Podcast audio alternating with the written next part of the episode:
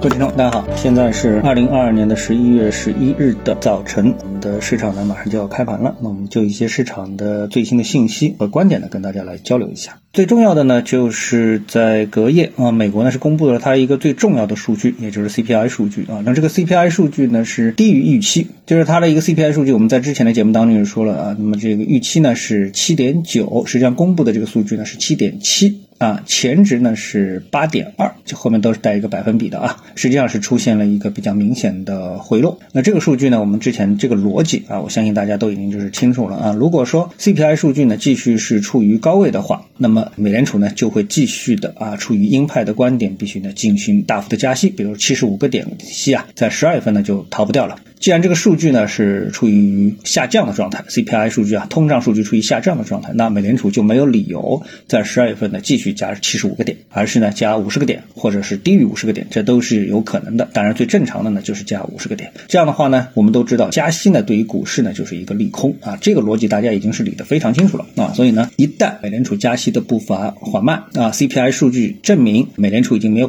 必要再继续大幅高频的这个加息的话，那么对于股市来说呢？就是一个利好，所以大家呢就是在等待这样一个数据。那么这个数据的一个落实呢，对股市呢就是形成了直接的利好。那么所以数据发布之后，各方方面的数据呢都是出现了明显的拉升。这些数据当中呢，包括美元下跌啊，人民币呢是上涨，然后呢美股指数呢普遍呢这个拉升跳涨三个百分点以上。这个呢对于全球股市，那欧洲股市呢因为也没有都收盘啊，所以呢也是大幅的上涨。所以整个的一个欧美股市啊都是一个受利好。的影响大幅的上涨，那么这样的一个情况呢，到了今天的 A 股市场呢，想必呢也是能够传递过来啊。我相信大家一定会有这这样的一个预期。那不仅会影响到亚洲的股市啊，比如说日本股市啊啊，香港股市啊，那么对于这个大陆的 A 股指数也会产生一个直接的正面的影响。那么这一点呢，应该说是毋庸置疑啊。所以呢，我们在之前节目当中就说了，对于这个整个一个市场来说啊，利空呢就是潜在的利空已经是非常之少啊，那么基本上呢都是可期待的利好，因为。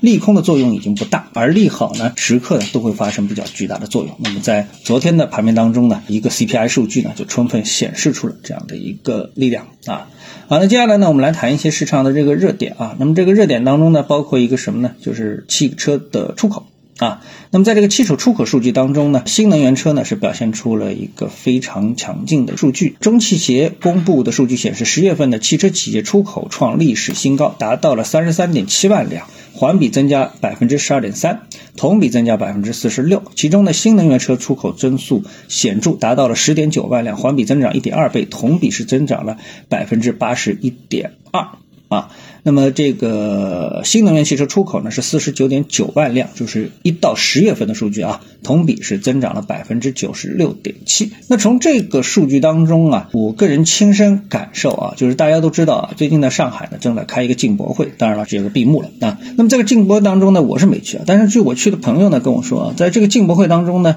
历来呢有这个汽车公司的这个一席之位啊。那么当然了，因为是进口博览会啊，进口商品博览会，所以呢都是一些外资品牌的。啊，或者是进口车他们的一个展台，但是今年呢，就给人感觉完全不一样的地方是什么呢？就是进口车啊，基本上没人光顾啊，大家看都不看，反正呢，都是看什么？都是看国产的这个电动车。也就是说，在整个的汽车行业当中啊，中国的国产电动车品牌已经是占据了非常非常重要的这个一席之地啊。从这个比例来看的话呢，我们的这个汽车啊出口的方向也是非常多啊，包括这个智利啊、墨西哥啊，还有我们的东盟啊等等啊之类的啊。所以呢，我们说我们的这个新能源车的一个市场影响力啊，可以说是越来越大。这也就是说，如果某个行业好，但是呢，其他人呢跟这个行业又没关系，那就可能感觉不到整体经济啊还是处于一个比较好的、比较健康的一个状态啊。因为这什么比较好的行业跟你没关系啊。就比如说过去的几年，我们都知道啊，这些互联网大厂啊，